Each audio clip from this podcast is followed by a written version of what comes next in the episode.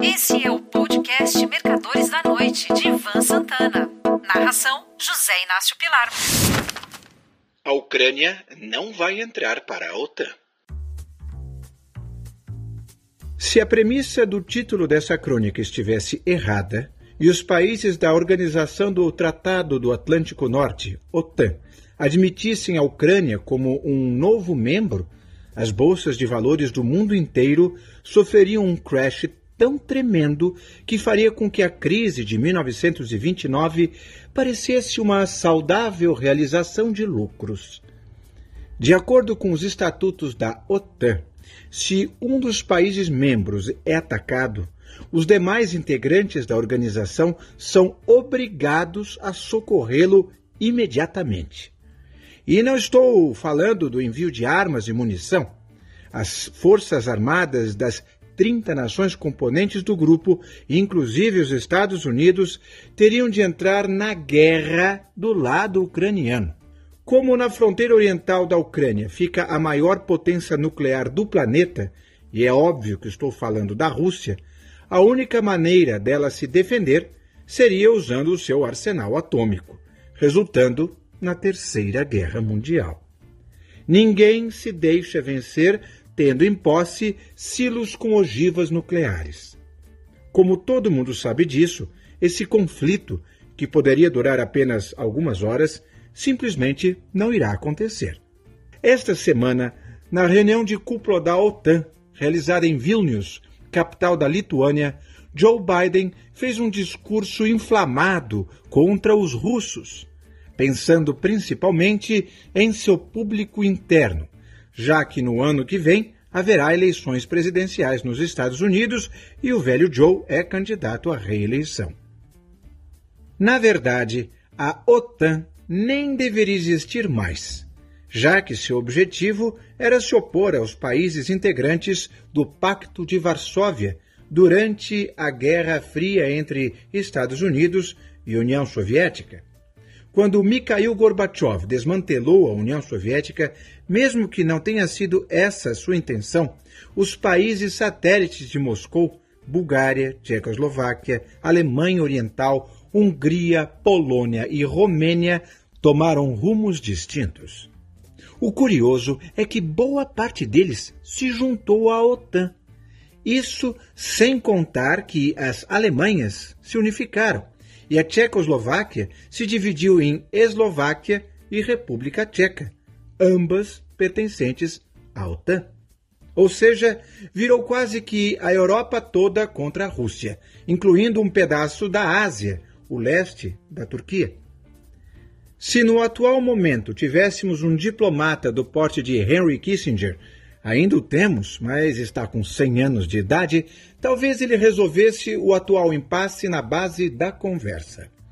Vale lembrar que Kissinger pôs fim a um antagonismo feroz entre os Estados Unidos e a China, quando visitou Mao Tse-tung em Pequim em julho de 1971.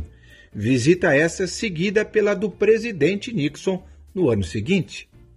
Como se não bastasse, Henry Kissinger deu os primeiros passos para a détente com a União Soviética, promovendo um encontro em Washington do líder Leonid Brezhnev com Richard Nixon.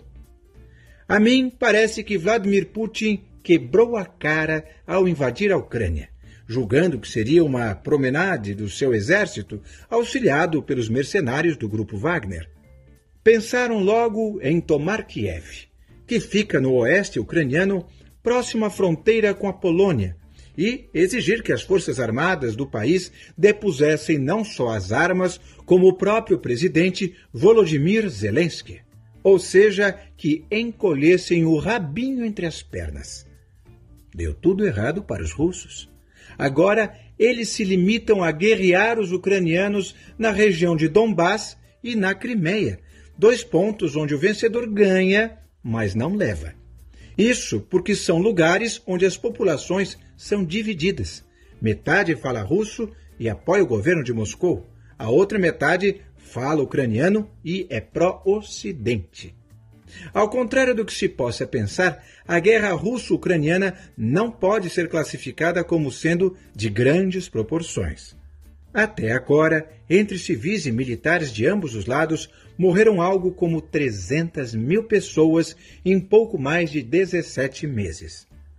Só para efeito de comparação, na Batalha de Stalingrado, durante a Segunda Guerra Mundial, morreram 800 mil pessoas, entre integrantes da Wehrmacht alemã e do Exército Vermelho Soviético.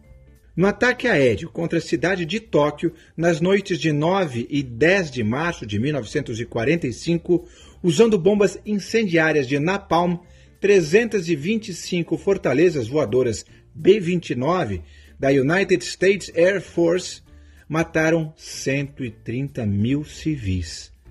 Nessa oportunidade, a água do rio Sumida, que corta a capital japonesa, simplesmente ferveram. Evidentemente, nos dias de hoje, as armas nucleares mudaram todo o conceito de guerra. É por isso que afirmo que o Ocidente, por maior que seja a quantidade de territórios reconquistados pelos ucranianos, vai ter de assinar algum tipo de trégua ou cessar fogo com os russos. As bolsas de valores mundo afora sabem disso. E por tal razão, os investidores não saem vendendo seus portfólios e trocando por, por ouro, só para dar um exemplo. Mesmo que Vladimir Putin seja deposto por seus generais, estes não permitirão que a Ucrânia entre para a OTAN. É preciso que haja um colchão amortecedor separando os dois lados, e esse colchão só pode ser a Ucrânia. Se tivéssemos ao redor de uma mesa Henry Kissinger de um lado e Andrei Gromyko, chanceler da União Soviética durante três décadas, do outro, esse affair russo-ucraniano já teria chegado ao fim. Um forte abraço. Você ouviu Mercadores da Noite de Ivan Santana. Narração: José Inácio Pilar.